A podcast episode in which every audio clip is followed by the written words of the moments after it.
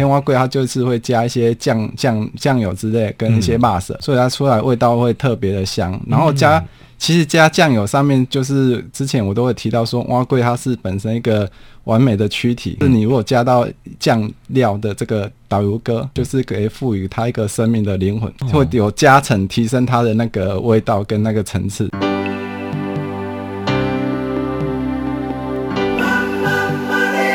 欢迎收听《南方生活》。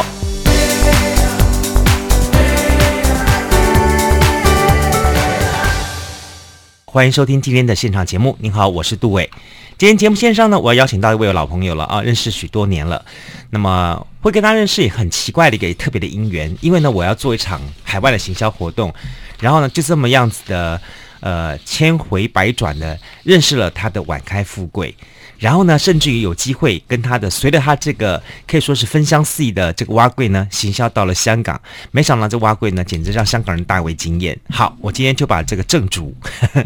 邀请到节目当中，跟大家一起来好好开杠聊天一下。林明义晚开富贵，Hello，明义兄你好。哎，主持人还有各位听众大家好，我是那个台南的碗粿店林家晚开富贵。嗯。很开心来到现场，第一次在录音室，觉得很，很兴奋啊，也觉得很新奇。嗯、我我先来问一下，说好了哈，嗯、呃，蛙柜是你继承自父亲的这个这个职志，对不对？对，OK。爸爸大概几是多久前开始做蛙柜的？哦，他们从年轻的时候，那时候我们才刚出生，哦，真的、哦，你看算到现在已经民国六十八年，现在已经快四十年了。哇，对啊，爸爸做四十年了。所以，爸爸那个时候是什么原因想突然想要做蛙柜蛙柜，因为以前是农村的那种乡下那种社会的时候，就是农产品的东西都很多，然后蛙柜他们就是算比较传统的勾扎米的小那种食物，对，所以现以前的。像以前整咖的阿公阿嬷，就是我们的长辈，他们都会自己过年过节都会做年糕啊，嗯嗯嗯、然后甜糕这种萝卜糕，嗯，所以以前的那个挖龟那种果制品的话，还蛮。吸引很多人的那个注意跟他们的需求，嗯，对啊，所以。其实说说到贵哈，这个东西哦，由米来衍生出来这个产品哈，嗯，在台湾人的生活当中，它占有非常重要的一个地位，对啊，对，什么欧桃贵啦，嗯，菜桃贵啦，哈，什么洋葱巴色贵啦，好，然后蛙贵，对，好。哎，很有意思说，说碗粿其实本来是含在这个贵的家族里面的，但因为它太 popular 了，嗯，太被大家喜欢了，所以它被拉出来，嗯，甚至于它变单独了一支很畅销的产品。对啊，对啊，就变成一些那种招牌的那种台湾的美食小吃的那种代表性的东西，真的叫大家叫得出口的 的小吃的。哎，我会比较好奇，嗯，为什么蛙柜里面一定放咸蛋？那个是以前这个问题，我有研究过，有有问过哈，对啊，因为这个东西就是以前我们比可能比较，嗯，算是三四十年代以前那种要过年过节才能吃到一些肉类啊，或是一些比较特殊有营养的，因为以前那个穷，嗯，大家经济比较贫穷的时候，嗯嗯嗯，连可能连过，嗯，一一一顿一顿一顿饭只有吃那个韩竹签嘛，或者他没有办法真正吃到那个蛋类或是那种。肉类的东西，嗯嗯嗯，可是那个鸭蛋它本身的话，就是有一个特殊的香气，嗯，然后它加在里面，除了有点营养以外，它本身的那个成分就会香气就会特别，比鸡蛋还香，附加价值也变高了。对对对，就丰富性它的一一个产品，不会说看起来就是很单调，就是有一个像像一碗米一碗白白米饭 一样，对对，上面你是找一些铺成一些配配制品，或是装饰一下，点缀一下，说哎，看起来多了一个营养的成分，然后。鸭蛋的那个营养成分要比鸡蛋高，嗯，对啊，所以就是相加的那种成果就，就、欸、哎觉得这边特别好吃，那种味道又有搭配得上，而且会让人觉得是说，哎、欸，我吃这碗蛙贵，基本上该有的营养成分都有了，对对啊，对啊，该有的口感也有了，对啊，对不对？啊？然后呢，基本上呢，我可以以好像是说那种比较。就像就是在我们以前那个年代来说，他们也是 CP 值很高的食物。对对对，好，就就物超所值，物超所值。所以说，嗯，挖贵是可以的。对对对，哎，这是第一个问题。我我很好奇，为什么要放这个咸鸭蛋？第二个问题是，到底挖贵应该白白的吃，还是应该加上个酱料吃？哦，这个问题就是要牵涉到哎，区域性的问题了。对啊，我今天问这两个问题，实在是困扰我心中已久了。对对，这个很多人都知道听过碗粿，可是他不知道说有分作北蛙柜跟南那种南部的碗粿。因为中北部我们去常常看得到的都是那种客家这种白白的，就是比较没有调味。可是他们就是用单纯的那种碗粿一样下去米制品，用用成磨成米浆，然后去蒸煮之后，加一些简单的菜脯。可是南部的话，就是人家说的黑蛙贵，嗯，黑蛙贵它就是会加一些酱酱酱油之类，跟一些辣色，嗯，所以它出来味道会特别的香。然后加，嗯、其实加酱油上面，就是之前我都会提到说，蛙贵它是本身一个完美的躯体，可是你如果加到酱料的这个导游哥。它就是可以赋予它一个生命的灵魂，就是会有加成，提升它的那个味道跟那个层次。OK，对啊，对啊，这样让大家知道哦。所以说这就是北蛙桂、南蛙桂不同的地方。对啊，对啊。但这个是我们需要说，到底应不应该加酱？因为我说实在，现在的蛙桂调起来味道都很好吃，嗯，直接吃起来是很好吃的。可加了酱料之后。哎，它有不同的味道。对对对。可是我就很好奇说，说这到底要加还是不要加呢？这个就像有些人吃水饺，有些人吃要吃原味，完毕了。对对对，有些人就喜欢加蒜蓉酱油，就因为味道口感又不一样了。对对对。但是我建议大家说，你干脆第一口、第二口先吃原味。对对对对，先吃出它的主主味、主主要的原本的味道，米香跟那个口感，然后再去添加一些。调味料啊，或是有些人，我之前还吃看过比较特别，还有你去去去加到瓦萨比这种东西。我说奇怪，瓦萨比应该是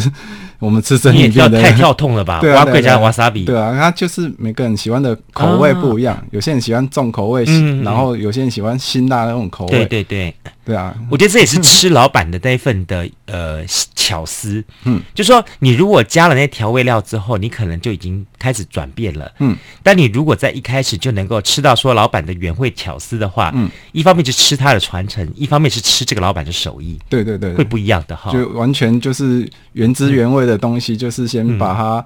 体验出来之后，我们再去加我们个人喜爱的口味不一样，再去添加自己喜欢的东西，没错哈。我要问第三个问题也是很奇怪，嗯、我今天好决定要把这几个在存在我心中已久的碗粿问题让问清楚。没关系，你今天可以当个好奇宝宝。好，很多时候我们看碗粿这样吃哈，碗粿、嗯、吃到最后哈，诶，到底是应该用碗来吃，还是把它抠出来吃？这我也是一个一直存在很久的一个问题。嗯、我在外面看看的地方，有人是拿着碗来吃，嗯、有人是把整个碗给抠出来吃。嗯，这两者之间到底有什么味道不一样吗？嗯，我是觉得那个是视觉上跟心理上的层次的问题。啊、就是我们有提到说，碗粿它本来就是因为附加在这个碗的上面，嗯、因为那个碗粿的碗又是呃特制去定做那种比较厚实的陶瓷陶碗。嗯它本身的有那个厚度，会保留那个蛙柜的原本的温度。嗯、然后它因为它是盛装在这个容器里面，嗯、让人家觉得，哎，一手拿起来就像我们在吃饭一样，嗯、特别的顺口，然后又特别的熟悉的那种感觉。嗯、那你今天如果把蛙柜腾出来在便当盒、纸果盒或是盘子上面吃，嗯、就会少了那种味道。就是像那个排餐，我们在吃牛排、猪排，有时候我们。真的没时间用外带的时候，你就觉得你在吃这个便当，因为它还是把所有的面啊，还有肉类，还有配菜，全部就塞在一个便当盒上面。嗯嗯，你这样用包含你用筷子吃跟用刀叉吃，那个口感、那种感觉、熟悉度完全不一样，就完全。讲白一点，就有点像走掉、走走走走位的那个招比咖逼啦，对对对，那种感觉不一样。对对对，那就是心理上 上心理上的那种心理作用啊。可见的哈，今天民意这么一回答哈，解了大家很多疑惑。对，你跳进去这个挖柜的手艺里面多久年了？嗯，算来算去，我来数去，应该十二年有了，十二年了，十几年了。明义原来不是做这一行的，真的不是。虽然你爸爸是，对，好、哦，林家碗粿在台南府城传承了许多年了，四十年了，对。然后呢，但是到你的晚开富贵是不港哎，等于说又是另外一个世代新的开始。嗯，对，因为我觉得蛙贵它就是传统的小吃，可是它希望有一个现在我们大家吃的都是一个品牌的形象，嗯、就是至少说，哎，它是一个。吃完蛙贵，至少还有记得一个店名，不要说哎、欸、吃一吃哦好吃就走了，他已经忘了这间店。嗯，可是它虽然口感在，可是有一个品牌上，它因为品牌的建立是加附在我们一个蛙贵的口感的品质之上。嗯嗯、然后说，我就想说，诶、欸，有次还在外面刚退，我们去一些外面的山西电器行上班，啊，因为那时候开过年过节都会放一些比较有节庆那种咚咚咚锵咚咚咚锵，然后我就想说，诶、欸，奇怪，那碗粿碗粿是不是可以想到这个比较非常可以融入这个碗粿的主题的产品的、嗯、的那个名称里面？所以有天想想挖贵挖贵挖开富贵，诶、欸，就过年过节就花开富贵，很喜气的 的一个 idea 就出来了。所以哪一天我们看到哈 晚开富贵上面放金箔，也不要意外。嗯，对对对，那是因为代表老板有赚到钱。所以这个其实这种品牌形象，就是现在大家都希望有一个 logo 在，嗯、就是一个企业形象，嗯、就是从从我们爸爸他们那时候刚开始做，就是一个小店，然后慢慢把。这个东西加进来是一个加分的效果，就是把花开富贵、很吉祥、很喜气的谐音加在这边。不，这也代表说你自己一个不同的一个思维跟想法，嗯、以及你这第二代传承的一个对自我的挑战。对啊，虽然是一样是爸爸的手艺，嗯，但是呢，你不会不会想说说我就是把这个“林家挖贵”四个字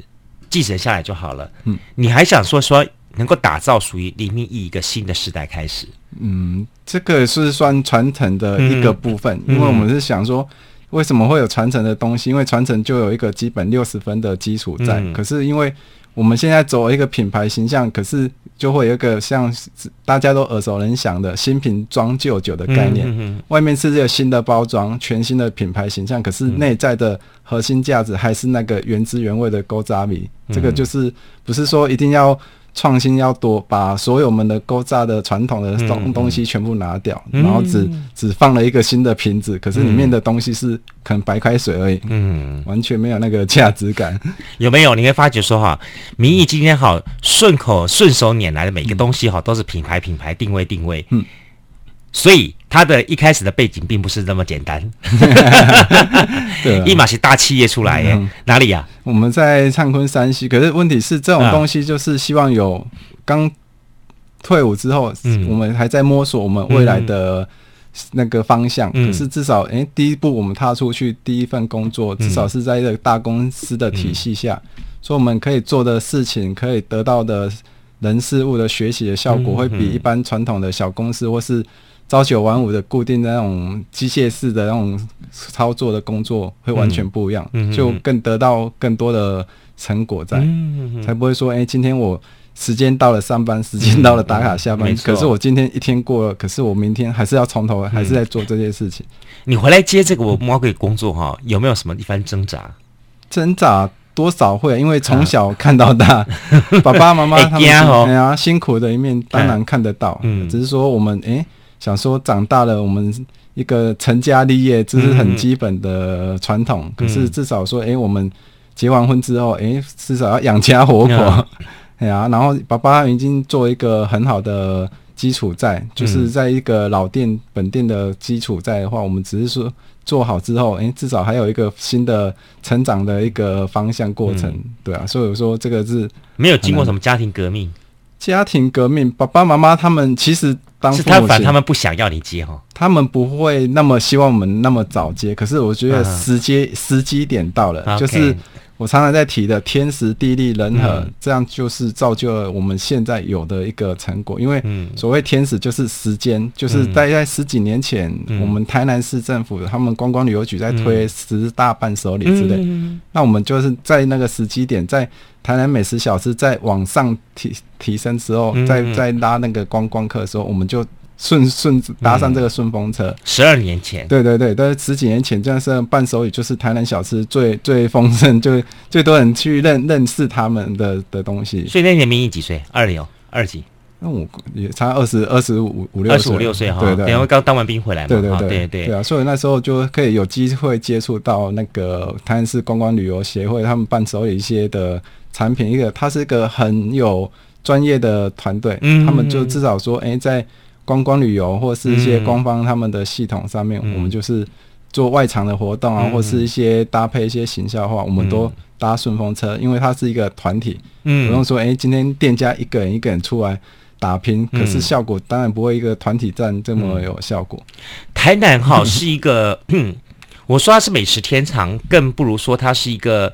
呃竞争非常撕裂的一个呃红海市场。它是一级战区。对对对，真的是这样子说，嗯、各类型的美食全部都在这个地方打成一团。嗯，然后呢，你非得要两把刷子，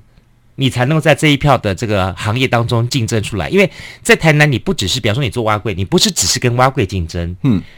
很多的那种。共所谓的跨业竞争太多太多了，因为现在就是各行各业，他们就会有一些推陈出新的东西出来，对对对，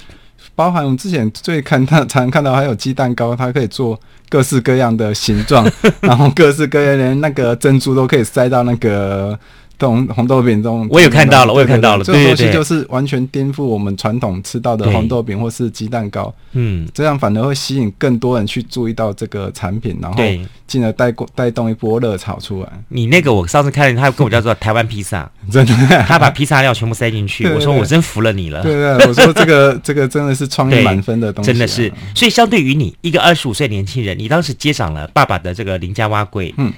呃。你当时有些什么样子一些的自我的想法，说我要用什么样的方法把林家碗粿做些什么样的调整？除了“晚开富贵”这四个字的再创造之外，嗯，你当时做了哪些事情？嗯，可以跟大家分享一下。哦，这个过程，因为我刚开始回去接，嗯、我们当然会有很多的冲突性啊，因为刚开始就是新旧刚开始要磨合的时间，嗯、所以那时候是我们。磨合起最最容易有冲突的时间点，嗯、可是我说那个还是要走过那一段时间，互相沟通，嗯、因为毕竟观念对啊，家家里面爸爸妈妈他们都会有他们传统的想法、观念跟做法。嗯、可是我说这个新的东西进去，我们不能是完全去推翻他们的做法跟想法。可是至少在我们的做的过程之后，就是。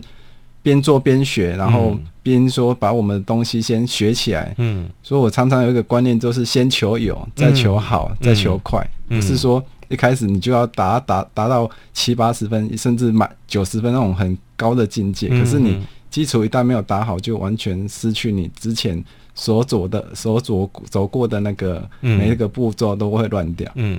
你当初在跟爸爸妈妈。在沟通的过程当中，你们一开始是为了什么样？是为了比方说口感呐、啊、调味啦，嗯，这种问题在争执吗？还是为了什么样？比方说经营的效果、经营的成成果、方法、模式而争执呢？嗯，成那个成果是没有那么快，就是说会有。嗯口感跟味道都不会先误有误差，因为那个毕竟是我们要学习到的精髓。就先照爸爸妈妈的想法，对对对对，你一定要先学。像我刚才提到，你先有，先把所有的东西都学会了，嗯、你要来再变化才是第二个步骤，而不是说一开始。爸爸妈妈说这个阳明手混，你要加多少？你完全说不行。现在的完完全不一样，对啊，这完全可能连连学习到的机会都没有，甚至你学到了，可是你失去的是一个亲子关系，或是家庭革命，就对对，就失去我们要回来接的本意。因为你一个好的美意，完全就是因为小冲突。一个小关键点而而完全推翻掉，对对对，就失去了。其实二代创业会会面临到很多的问题。嗯，这第一个东西是跟第一代的沟通。嗯，所以有人采取方法就说：“OK，你第一代有这些很好的一些物料产品的东西，嗯，我还是用你这些东西，我只是去开一间不一样的店。嗯，一个按照我的新想法而创造出来的店。现在很多的二代或三代用这种方式。对啊。那你当时没有这样的方法吗？还是就是直接就回到林家洼贵的老店去做这些事情？我们一开始一定是从零开始，所以我们学到，诶、嗯欸，至少有一个基础在之后，我们想说，诶、欸，多了一个融入现在的多元化的变化跟那种产新鲜感，嗯、所以我们才会想说，诶、欸，之之后我们可能近期的规划已经做完，我们打好所有的基础的模式，嗯，然后中期就是把一些行销广告，包含我们有机会刚好配合到。一些美食展啊，像之前那个大哥提到的，嗯、我们有一些做香港美食展，那个时候是一种直接一种对外国际性的行销，嗯、而不是说诶、欸、只单纯留在台湾。所以那时候困难点很多，嗯，可是那个困难还是要突破，因为光是我们要想办法。当初你做这件事情，你爸妈不会讲话哦，说无代机无代机，赢赢的底下 出来把这东西卖好就好了，对啊对啊，去什么美食展？啊，我说这个是真的是很意外的收获，因为那时候我们刚在在接店的时候，我们技术上面都已经达到一个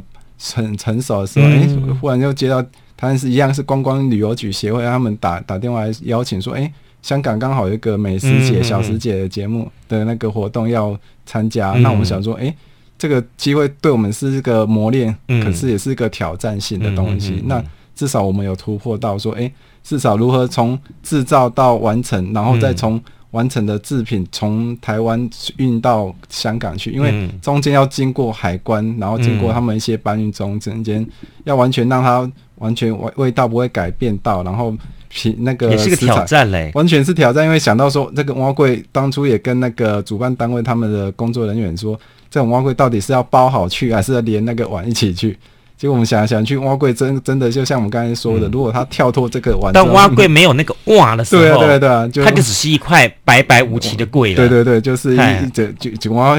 看看看帮帮我们东西，对对对，就完全没有那个味道在。嗯、所以我们坚持挖柜一定要装好，连碗一起过去。嗯、哼哼所以我们那时候寄了六百个然后给，我们装了快二十箱，啊、然后层层保护，层层包装，然后因为它经过冷藏冷冻的话，嗯、时间上会。怕会退温到会影响品质，嗯，嗯，对，所以中间下了很多苦心。不过那个是也是对自己一个考验哈。对啊，对啊，对啊，因为技术上性的突破，嗯、因为当初爸爸妈妈想到说，哎、欸，香港又不是在台湾而已，对啊，你自己去接这个东西，那、啊。啊、你万一到时候吐出来了之后，把整个把招牌给砸了，对对对，砸了招牌就算了，嗯、连整个人家那种美食节活动，你都已经因为我们的这个店家的影响到，嗯、所以我说这个。当初金亚喜啥没啥的都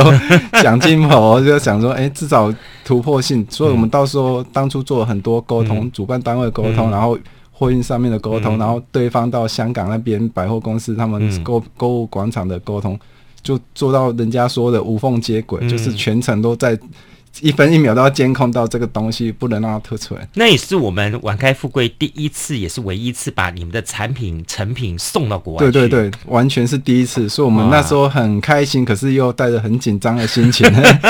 哎呀，所以可是最后的成果还不错，就是至少。他顺利到我们的那个目的地，而且让消费者真的品尝到这个对对对，因为其实国外的一些观光客或是外地他们的朋友，他们很可能有听过，可是他没有真正去拿到这种东西。嗯嗯，就像我们可能去听到国外的一些特色美食，可是我们没有到现场，我们看不到、吃不到那种真的味道在。嗯嗯嗯，所以我说 真的很很 很紧张，可以突破是这种挑战性的开心。欢迎收听今天的现场节目，您好，我是杜伟。今天节目上邀请来自于台南府城的这个林家碗粿第二代，好碗开富贵林明义来节目跟大家来开杠聊天，来好好聊一聊他们家的碗粿。就像我在节目一直说到说，碗粿对台湾人来说，它真的是一道很庶民化的美食。在里面我们看得到了，包含它用米浆，然后做成了一碗的这个贵，然后在这当中也可以尝到它里边有肉、有香菇，然后还有一个蛋。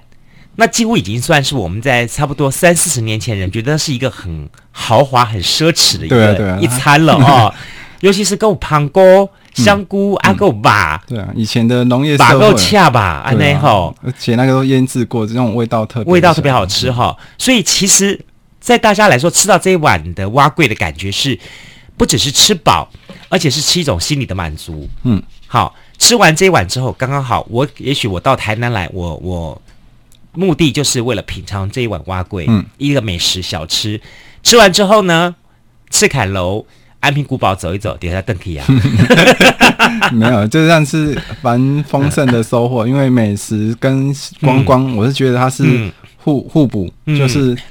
除了有观光带来一些人潮，然后人潮可以去享用一些美食小吃，这样才是得到双方面的这种加分的效果，而不是说今天。古迹逛一逛，哎、欸，没东西吃就走了，或是今天小吃吃一吃，哎、欸，没有地方逛。哎、欸，你不要讲真的，你知道到台南哈，早些年我记得我们小时候，嗯、我们高雄家哈，告台南去哈吃小吃哈，我们都只有列明大概四五样小吃是台南小吃一定要吃的，下面米哥啊，下面蛋仔面呐，啊，够、嗯。啊、一定东西要吃叫做蛙龟，嗯。好，就是这是几个我们在台南一定要吃到、务必要吃到的，才能叫做品尝真正道地的府城味。嗯哼，啊，吃完了嘛，对呀，差不多会登记啊。嗯，对啊。所以其实对于很多的观光游客来说，这道美食让他联想到的东西就是旅游。嗯，所以你们你在一开始能够结合观光旅游局相关的行销，开始一步步走出去。什么跳？对啊，因为我说那个就是真的是天时地利人和所造成我们现在一些比别人一些更幸运、更顺利的完成我们的一些店家的一些行销或是一些通路上面的布布点。比如说，你不用浪费太多的一些广告关行销的动作。对，因为它这是透过官方正式的官方系统去辅导，也帮你背书了。对对对，因为至少。官方他们观光旅游局，他认证这个店家，而今天不是说随便找一些我们没听过或是品牌知名度、品质上面都不不没有到位的店家，你这样去，除了店家可能完做不到那个效果、预期的效果之后，反而会砸了观光旅游局的招牌。不过我这里私下偷偷问你一下啊，到你这一代接手已经十二年了哈，十二年后跟十二年前你接掌林家瓦柜的时候哈，一定有一些不一样的地方。在哪些地方展现出你林明义的你的 logo 下去呢？嗯，你的招牌、你的一个感觉下去呢？在这些的碗粿当中，你展现什么东西？因为这种东西的话，我们真的刚回来接是从头摸索，嗯、可是慢慢的进入状况之后，那个经验跟口感、手感跟经验都完全 OK 的时候，嗯、我们这样又做的就是把那些食材就是提升，因为之前有。台台湾发生最重大的就是食安食安问题，对对对，这个问题食安风暴真的是打垮了整个台湾，不只是台湾，嗯、连国外很多那种黑心的，最近又来了，对啊，非洲猪瘟啊，对啊对啊，这个东西都会彻底影响到我们的一些美食小吃，所以我为了这个。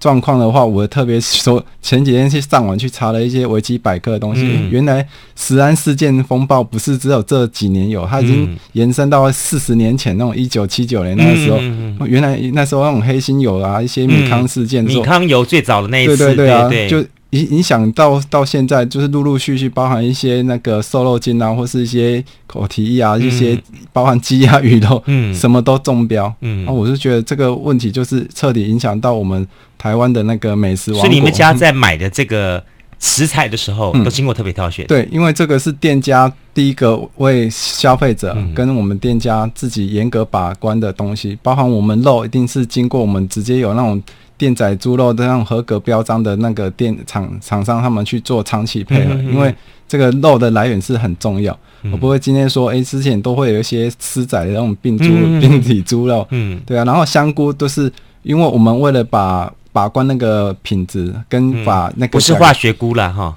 以前最流行就是大陆的走私香菇，对对对，有过年过节那时候香菇一进来就。价格压压压垮我们台湾真正国产，所以我们为了这个国产的那个香菇，我们还特地跑到新社那个产地，嗯，我们是直接找菇寮，就是他们直接种香菇，嗯，而不用透过中盘商或是一些经销商去拿到这种东西，因为它价格会一层一层往上叠。那至少我们到菇农那边直接看得到，哎，今天今年的牛菇是特别的好。然后香气 OK，形状 OK，、嗯、那就是符合我们要的那个需求的标准，而不是说今天为了赚钱，诶，离离口口那种完全不好的那个香菇也拿出来用，这完全就是失去我们店家有严格要求的一些品质上。所以其实那个回来接到现在，我们能够再要求自己再提升的话，就是在品质上面、食材上面的把关，包含之前一些食材都有些有问题的话，我们就是都会。分非常针对性的说，去注意这个东西的来源，而不会说因为要品质上面没有注意到而影响到我们的所有的出来的碗粿或是店家的品牌形象。嗯，所以这个东西也是一个很重大的食安问题。我觉得非常重要，也显现出这个业者良心。对啊，因为其实这种东西很多人都会说，哎、欸，自己做了自己敢吃，你才敢拿出去卖，对而不是说，哎、欸，今天为了探探景。今天我们就睁一只眼闭一只眼就，就、嗯嗯、就反正丢出去，有人买三十块五十块这样赚，嗯、对啊。如果说这种东西会彻底影响到我们的品牌跟我们的精神在，嗯，对啊。所以这种东西特别要求就是食安问题真的是很严重啊。只是说以前没有曝光到的东西，嗯，就完全没有人知道。可是大家现在意识，嗯，食安这种安全意识抬头的时候，哎、欸，就会彻底影响到说，哎、欸，这个东西是。本本身超贵，说要说我们收益性或者是让我们口感上面的味道。嗯，哎、欸，我问你啊，我们做广播的人做到最后，通常都不太喜欢再听广播节目了，有些自己的节目特别特别不喜欢听了。好，你自己的碗粿，你负责每天让生产生产那么多碗粿，你现在还在吃你自己的蛙龟吗？会啊，因为就是因为每天坚持说，哎，这些天可能出来的味道有没有能够招比？嗯嗯。因为之前很多人都会听到说，哎，第二代第二代接手那个味道都会跑掉，这个是存在很多消费者心中的很大的疑惑。只是说他们有些会直接表达出来说，哎，陶给你给他看，我赶快。嗯。可是我觉得。他那个老店，他们第二代品质的坚持上面，有有些人会说：“哎、欸，这一定是招米。”我说：“招米。”可是我觉得很纳闷，就是因为走味调的这种道理的话，每个人都会有疑问。嗯。可是真正我有去刚回来接手的时候，我就是想过这个这个问题，说，因为有有朋友问我说，为什么都会有人家说老店会招米？因为我就觉得，第一个可能问最大的问题就是分分成三部分，第一个可能就是。人为的因素，嗯，这个是最大，因为就是每个人在做的模式跟那个手感会完全不一样，嗯、所以今天可能今天加了一些调味料，可是下一个接手的调味料又少掉了，嗯，或是会 loss 掉，嗯，这样造成那个口味上面会不一样。那第二个的部分可能就是归咎在食材部分，因为现在就是以前的食材是比较原野生啊，或是天然的东西，可是现在的东西都是加工。它可能为了味道，它就加香精；为了颜色，它加色素；为了其他的口感，它加什么蓬松剂什么的。嗯，就是里里扣扣的化学物品太多，嗯嗯嗯、会导致那个味道跑掉。然后第三个是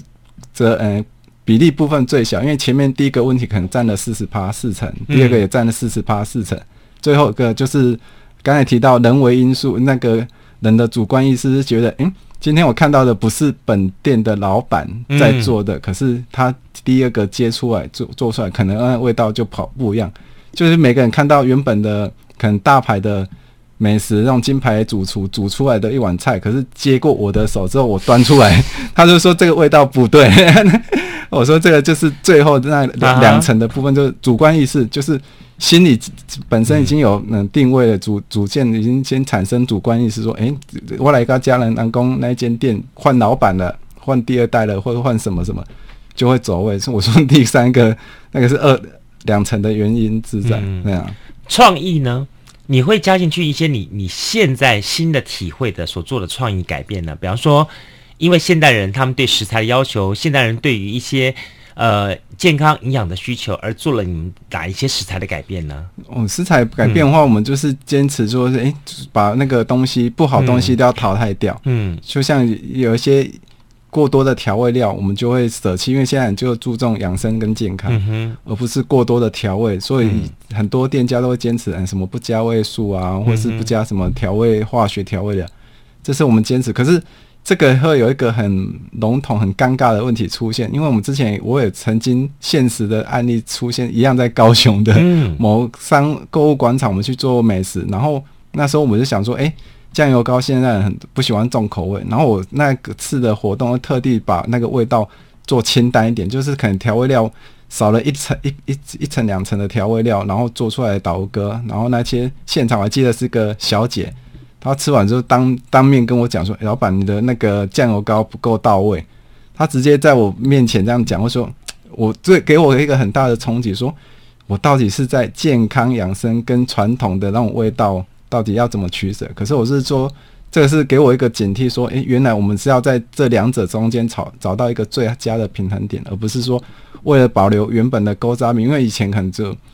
多没有少想说少油少盐少清淡一点，嗯、所以我说反而我们少油少清淡，反而一些人会不习惯那个口感。嗯，他就觉得哎，陶、欸、老板你看列导游哥着迷。嗯，他说我说这个就是很尴尬的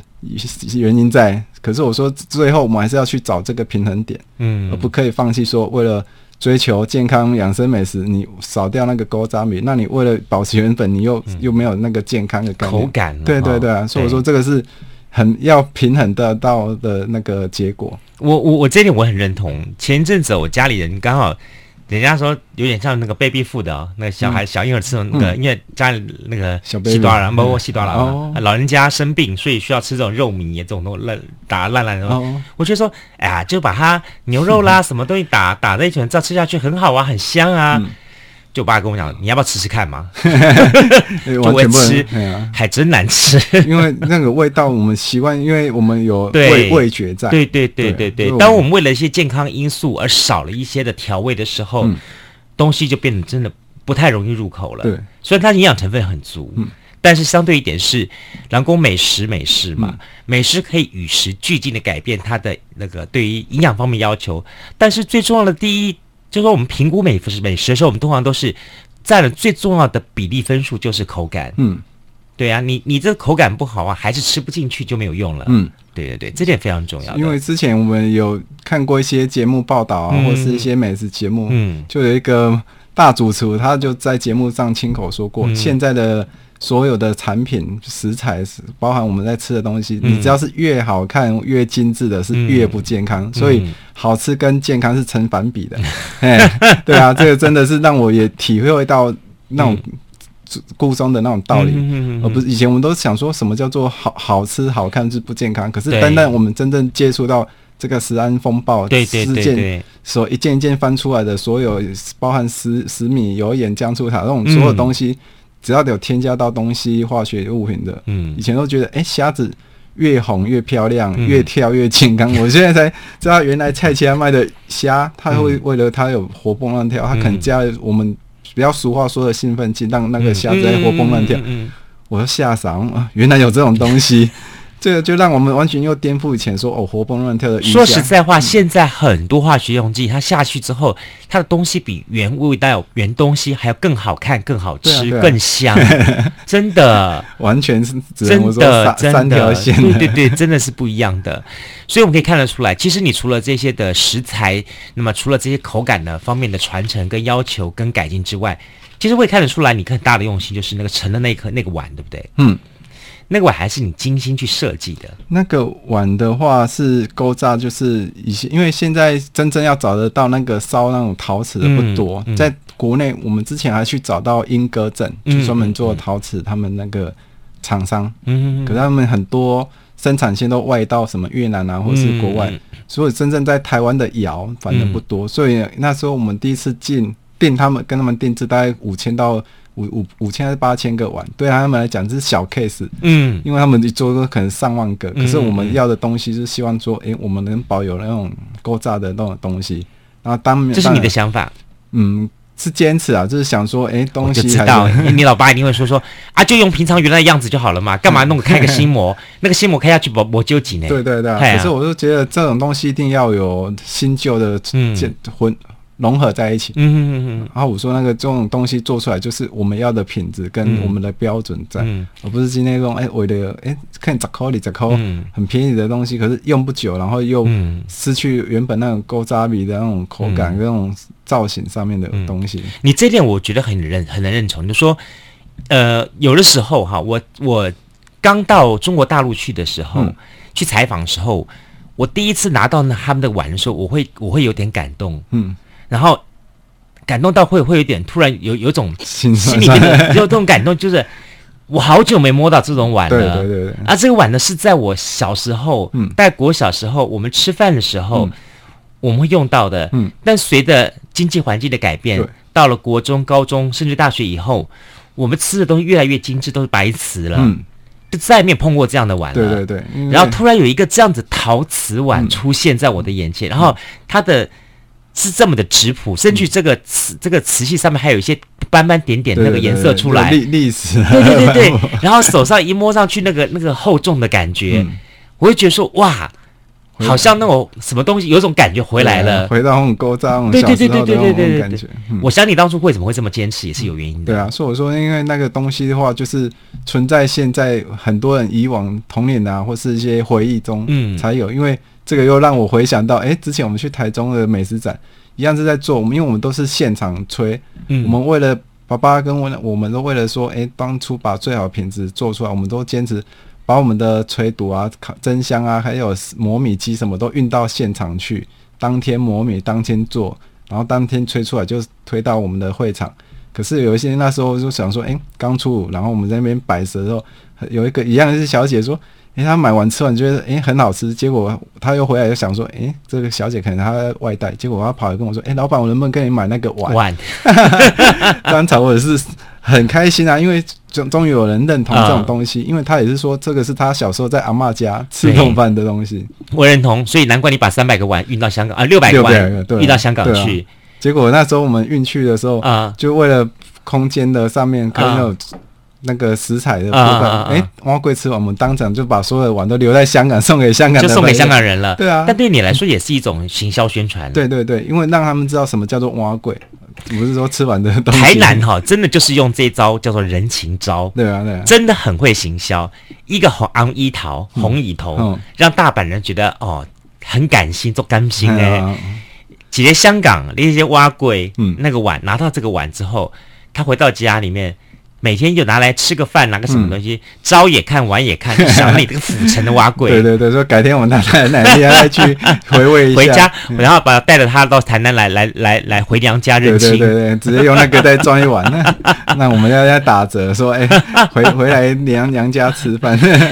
最近也参加了一个比赛，对不对？对啊，得了得第几？我们这样当得了全国优选奖，哦，很厉害耶。对，因为这次台湾这么多家蛙贵店。因为他这次有分北中南区，嗯嗯，嗯，因为这是第一次台南让我们的正式的官方比赛，因为它是行政院农粮署他们举办的，因为台湾第一届第一晚最强蛙柜比赛，嗯嗯嗯，那因为他是从北中南区各取前八强，嗯，就是区域赛，你是南区八强代表了，对对对，因为八强我们至少拿得到那个。全国总决赛的入场券，对对对，因为南区最难比，就是因为连评审他们说南区的蛙贵是所有里面口感跟标准最高的。你要告诉我说你是府台南府城的代表，我都已经觉得你很厉害了。对啊，跟完标还跟高雄、跟屏东来比，这屏云中南部都云嘉南、云嘉南高高平这一带，开玩笑，这是蛙贵大本营啊。对啊对啊，所以我们也抱着我们不能输的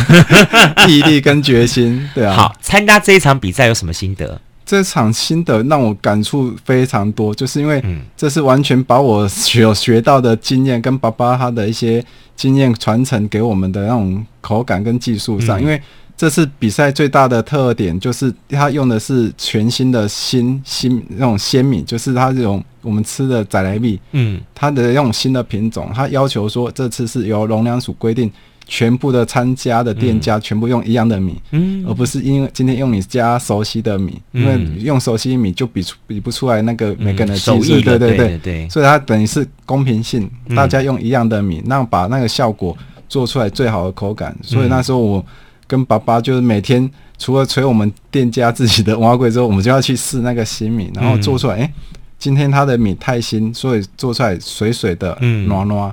我们就哎个每明明天就要再减减少水量，嗯，我们就每天试了快半个多月，每天就是试那些米，然后试到哎 OK 了，那个成品 OK，我们去来得及参加他的比赛，南区的那个区域赛，嗯，然后我们当天就是送到那个农粮署台南分署，他们是现场的比赛，因为有七位裁判去做东门圆环那边嘛，对对对对。对。哇，我哥蛮内行，我那时候住在台南住了三四十年。对啊，你还知道在圆环那边，我们之前都经过，还不晓得、那个。玩造型文，然后小龙仔啊，来行。然后之前就是因为比赛中得到很多的经验，说，哎，原来这种东西我们要嗯完全凭那个技术。嗯，把那个口感做到最最佳的那个完美的那个成品在，嗯、所以我们在比赛的时候，哎、欸，至少我们然后区域赛优选南一样是南南区的那个优选，嗯，然后我们就想说，哎、欸，再过一个月，我们又要参加全国在台北那个开南三公的那个总决赛，嗯，所以那天我们就哎、欸、有一个月的时间，可是一个月时间我们还是要。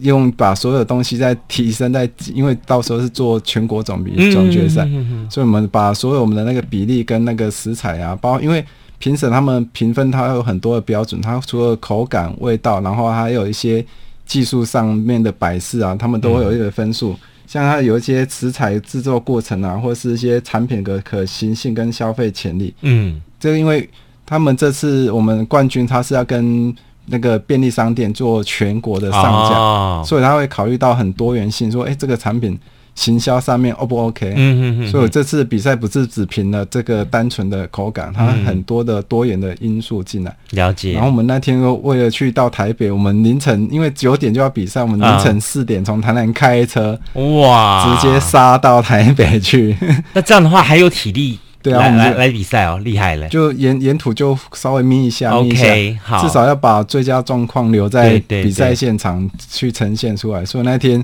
真的很紧张，因为所有东西连模拟机它都统一，大家都用一样的，OK，就是一致的公平性，不会说今天我有一些为了熟悉感而带自己的东西。所以让比赛过程经验上让我完全提升，说，哎，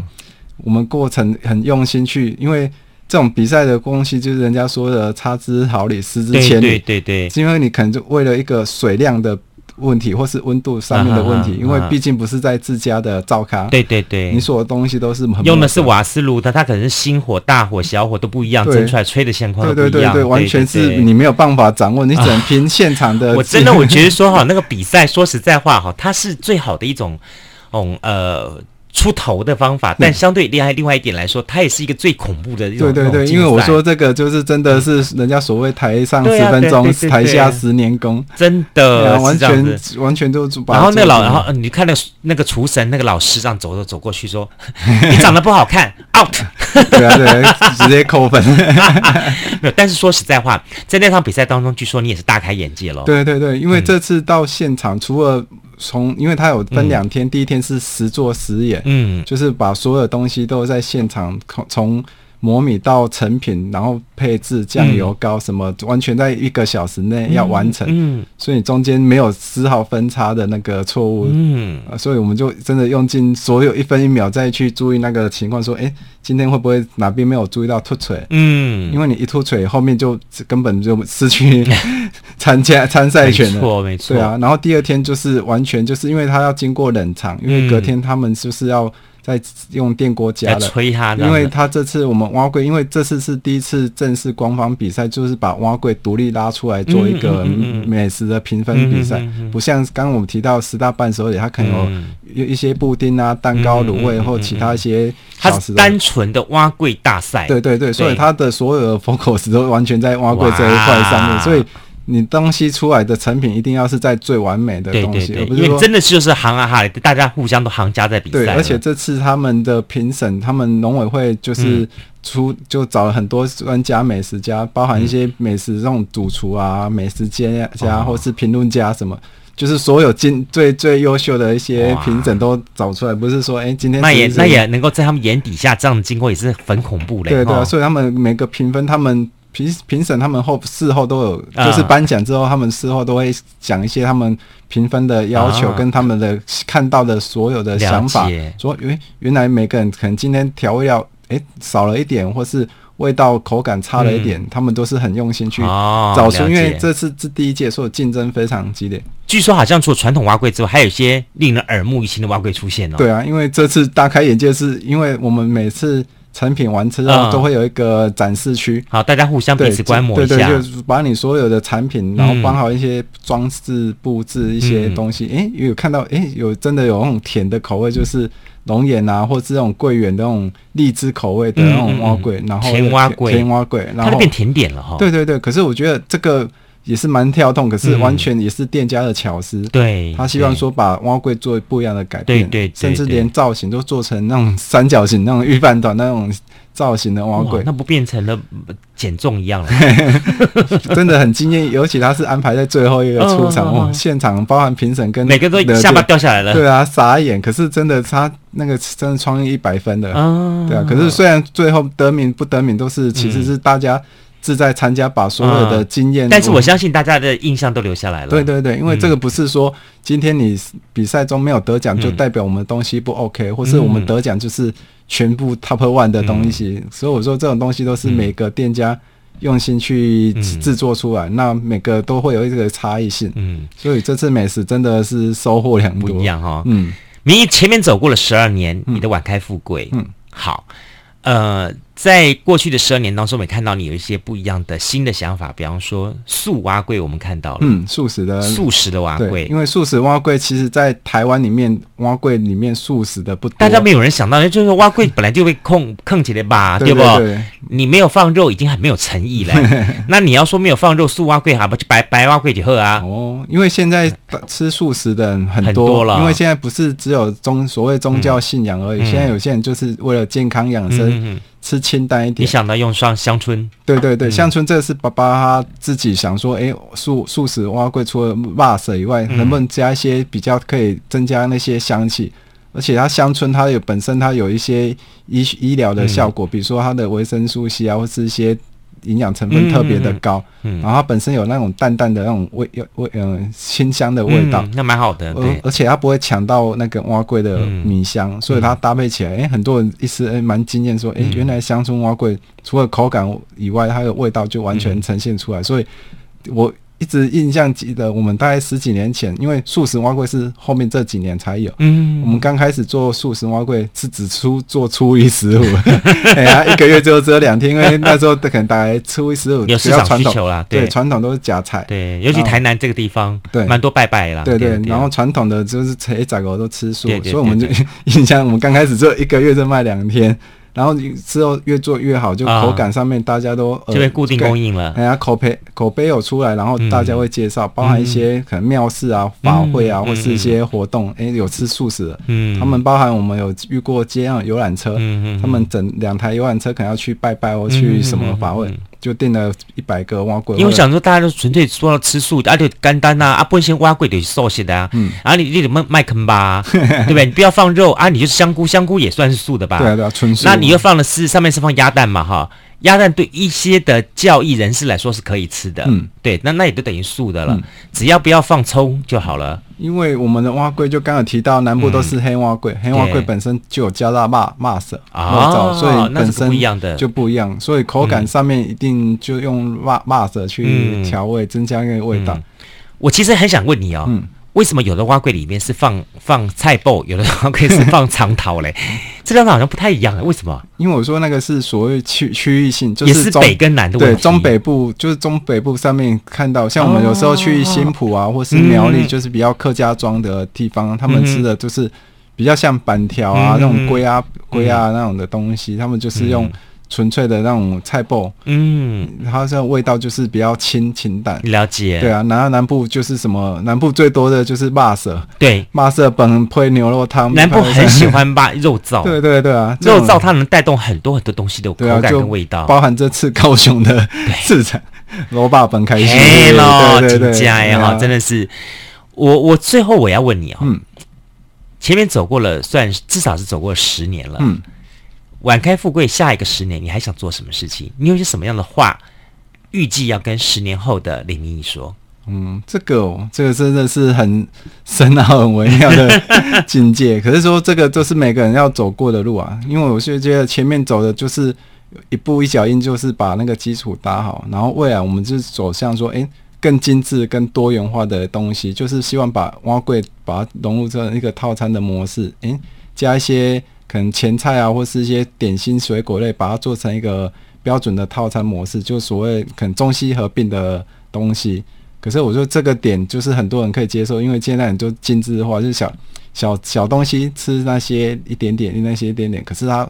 味道跟口感还是 OK，就是完全达到他想要的需求，而不是说今天为了可能价格上面的高低，或是产品出来的分量。有有有有差别，对啊，嗯、所以这个模式的话，就是可以再继续往下一步走，继续努力了。对啊，因为中间还是会遇到很多困难啊，包含我们有时候接受一些电子媒体或是平面媒体的行销广告出去。还是有一些人会在网络上留言说：“哎、欸，你们这个东西也不怎么样。”因为我觉得，爸爸 爸爸常跟我们提到一件事情，说：“哎、欸，东西好坏是个人的。”我跟你讲一句话，嗯、不要讲没有怎么样。嗯、你亲自一大清早三四点钟的时候去看人家怎么做碗粿。嗯、我曾经写过一本美食书的时候呢，嗯、然后呢，我真的跑到业者他们店里面去拍他们蛙柜，嗯，做蛙柜的那个那个那个时间，清晨四点多钟，嗯，然后那个米浆一碗碗倒下去，嗯。那个那个，然后再放一个一个的放肉，对然后放蛋，放什么东西，然后再来热气腾腾这样吹，嗯吹完之后马上还放放完，然后再下一个要进去。赶时间啊！你去现场体验一下，我看你真的要将来开一个体验营好了。真的我真的觉得说，我真的觉得说，晚开富贵哦，下一个像可以突破的地方就说哈，人家现在不是流行很多各种类型的那个 T D I Y 体验吗？嗯嘿，你以后干脆这样子，一天当中可能开一个一个礼拜或者一个月开一个时间，让这些大家想要了解到蛙柜文化的人哈，嗯除了吃蛙柜之外，嗯，然后了解蛙柜故事之外。然后也让你知道说说哦，原来北中南蛙龟有什么不一样。更重要重点是自己亲自体验去下来做蛙龟。嗯哼，我觉得蛙龟其实是一个大家可以学着做的东西。对啊，因为这种东西就是我们从从小耳熟能详的东西啊。可是说现在未来模式，我们是希望说，哎，大家可以接触得到，嗯、然后看得到、嗯、吃得到。嗯，而不是说，哎，今天只是哎听听，他没有那个意向，嗯、所以说、嗯、这个创业过程中真的是点点滴滴。我看我现在是组一团，然后带一团人去店里面去，好好跟你看你的手艺怎么操操作的碗粿，看有没有掏工干 掏工干的。没，大概大家想要偷学偷学你的功夫哦。其实这种东西，人家说十年磨一剑、嗯，这种东西过程中点点滴滴，就像我。提到的说，哎、欸，嗯，有时候创业这个过程中，不是像大家想着说，我今天有资金，我有地点，我就可以去开一家店。嗯、所以还是很多嗯心中的感触可以跟大家分享。说，哎、欸，这中间我们遇到很多困难或是挑战。对对对。所以我说常常常常常跟人家讲说，哎、欸，成功人的我们都是找方法，失败你就会去找理由。嗯、这个是创业过程的一些难免都会遇到的一些问题。嗯、而我们也是因为这个问题去。建议说，哎、欸，有真正有想要创业或是有想要更好的发展的听众朋友，或是其他的的人开创业的人士，对，因为这种东西创业有一个目标，嗯，那有些像我们现在很多台湾嗯政府啊、行政院，他们又经济这种中小企业部、嗯，他们都会有一些网站，他们可以去建议说，哎、欸，你去开店创业之前，有一些什么课程可以去。接触到、嗯，而不是今天说，诶，盲目，诶，大家开心单枪匹马这样子，对啊，因为这是一个系统去帮我们整合所有的资源跟行销。对对。对，那至少你去上个课，像我之前也为了创业，而且资金都是一个问题，可是我们去申请了青年创业贷款，这个是部分是非常鼓励大家去接触到这一块、嗯，因为这是所有电银行利息最低，可是它又是又是政府他们去鼓鼓励大家去投资创业。嗯那我们你知道吗？我多想啊，嗯、过五十就没办法了。对啊，因为这个这个这个有年龄限制，因为这个我也去去上网查了，他 到四十五岁以下，可是这个还是有有一个需求的。想那一年，我正想要，其实你今年创业贷款，看到想只到四十五岁，我我的妈呀，我已经四十八了。你说早知道都提早三年，真的是哈，去上课都可以学到很多、啊。真的真的，其实我觉得今天来节目当中哈，那么晚开富贵林密，它代表了一个不同的典典型，也跟听众们来分享。想，就说其实创业的过程当中，我们在节目当中也分享过了，比方说像这个呃，我们大家很熟知的哈米糕，嗯，好米糕店的老板，他走的就是一个个人风格，嗯，就说你如果认同我的 style，你如果认同也期待我这样的 style 能够在这个当中去继续持续下去的话，嗯，你来吃我的米糕，对，好，这是一种典型，嗯。但是我必须说，这样这样的典型的话，一定要个人非常强烈的风格。对对，因为这是完全打个人品牌了，对，很特立特立独行的东西。对对对对对，真的是这样子。可是他就是应该对他的产品有非常有高的自信心，真的，他才有办法。像之前很很多那种小店，他就坚持一天就只能做两个小时或三个小时，他卖完他就收了。他今天不是为了赚大钱，他就是坚持我的这一份东西。科技产业退下来的，有有钱又有闲，万家不怕多。啊、所以，我们说来到我们节目当中的各个来宾哈，他会代表各个不同的创业模式。嗯、像今天邀请到明义，明义本身是二代接棒，那更重要重点是，他相当的一个开放 open mind 的概念，去了解到他的产品必须结合很多广大的外面资源。嗯，因为你拥有更多更多的接触，所以呢。好，你才能够让你的东西借力使力。我一直强调一点是，如果当我们的创业资金不够，我们没有很大的、强力的这种人脉资源，或者说我们也没有很强烈的魅力，能够在这脸书上面掀起万番万万般波浪的话，嗯、那么我们另外剩下的一个招就是，我们看看盘点一下政府单位有没有一些公开的途径跟资源，我们可以好好运用它的。对，因为这个东西现在的资讯很多，所以我说其实各行各业它所需求其实目标都差不多一个一个标准，嗯、只是说我们就利用说刚才主持人提到的一些人脉、资资金上面的运用，而不是说今天只是盲目的哎。诶很开心说，哎、欸，我要当老板，没错，钱砸下去了。可能我常常跟亲朋友或是客人提到说，现在关店的速度比开店的速度还快。人家开开个店可能要一年两年，你关店只要半年就关了。真的，我做的那个效果真的没有预期，大家预期那么 那么 OK。台南是一个很奇妙的城市，我们也非常欢迎大家有机会到台南去走一走，不管是去参加那里的文化活动，或者是去参加参观那里的古迹，更甚至是吃吃那里的这些美食。我觉得其实台南除了它的美食好吃之外，每个老板都有他的一套故事，可以跟老板多多聊聊，你会收获更多。今天呢，我非常感谢晚开富贵哈，在台南的林家挖贵的第二代林明义来节目跟大家来分享了这么多的讯息内容。当然，你想吃到他们的碗粿，除了跑一趟台南府城之外，现在好像也可以透过宅配嘛，啊、透过这黑猫宅配了。因为现在的消费者都很幸福、啊，你也是很厉害耶，脑袋动得好快呀，真是。大家都是可以配合一些宅配美食，就是像我们现在打个电话或是赖一下，嗯、往脸脸书留言一下，东西隔天就寄到我们家了。哎，我我在很期待说，搞不好哪一天哈，你那个过年过节的时候哈，嗯、也有那过年过节的贺礼型的碗粿出现，礼、嗯、盒装。对啊，可是那个就是要再更精致化的去做包装。可是我们现在。现代人的要求是像，哎、欸，减少一些垃圾啊，啊。或是就是塑胶类的，或是一些品牌包装。因为其实羊毛出在羊身上，这种东西你一层一层的包装，所有转嫁的成本都是回馈在消费者手上。像我们现在常结结婚的那种喜饼，嗯、很大很很漂亮，结果打开真正的饼干，嗯、只有可能是 三分之一。好，我们再次感谢李明义来节目跟大家来开杠了这么多，谢谢你了，明义，谢谢，谢谢，嗯、拜拜。拜拜加入南方生活，勇敢选择过生活的开始。欢迎关注南方生活 Spotify，以及按赞、留言、分享脸书粉丝团。南方生活，我们下次再见。